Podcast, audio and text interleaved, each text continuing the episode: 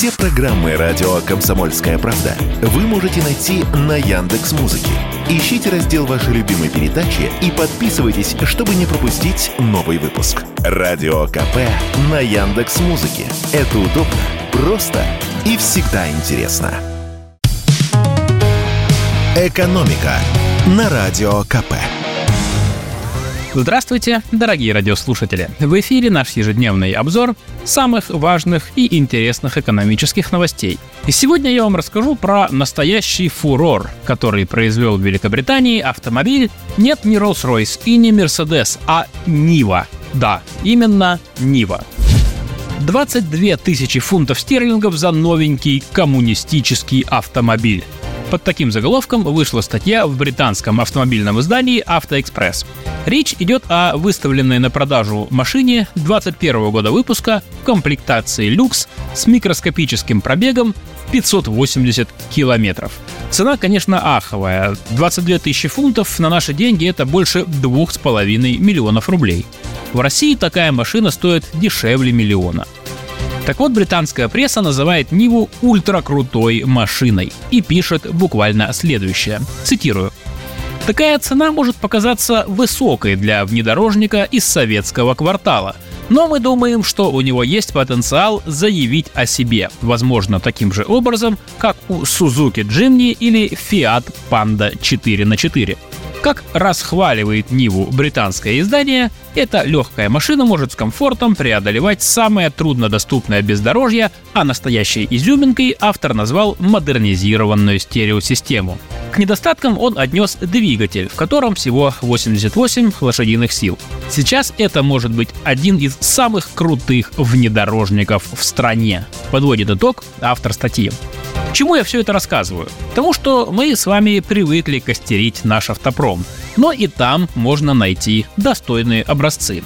И вообще за границей Ниву хорошо знают. Как рассказал нам исполнительный директор Объединения автопроизводителей России Игорь Коровкин, Нива всегда хорошо продавалась за рубежом. Особенно в горных регионах. Ее можно встретить в Австрии, Италии, Швейцарии, Испании, а также в сельских районах Британии – ведь э, когда в 70-х годах появилась Нива, ничего подобного в мире еще не было. Это был первый легковой полноприводной внедорожник – это уже потом такие машины стали делать по всему миру. А тогда она была на расхват у фермеров, охотников, любителей путешествий по горам и труднодоступной местности. Ниву начали выпускать в 1977 году и тогда же стали поставлять на экспорт. А в 1997 году поставки в Европу прекратились из-за того, что штатный вазовский движок не соответствовал новым экологическим требованиям. Однако в 2021 году после установки нового двигателя поставки возобновились.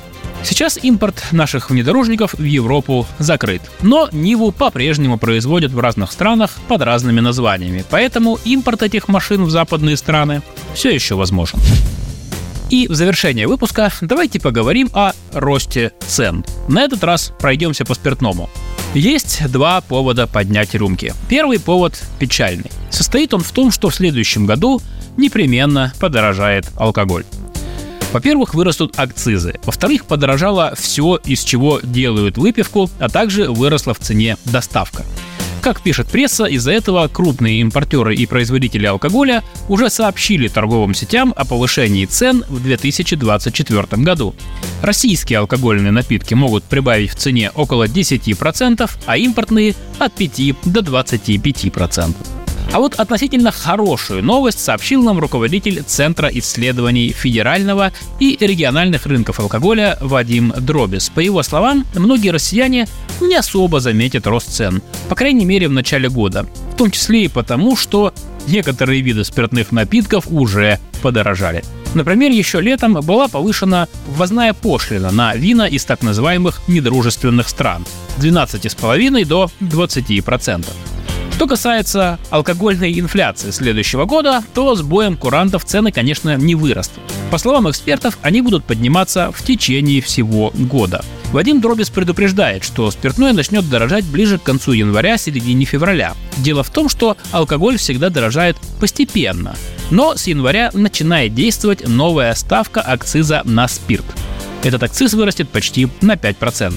По мнению нашего эксперта, алкоголь может ударить по кошельку в середине второго квартала, когда в федеральных торговых сетях закончится европейское вино, завезенное по прежним ценам. А второй удар придется на лето, после повышения акциза на шампанское и вино аж в три раза. «Экономика» на Радио КП.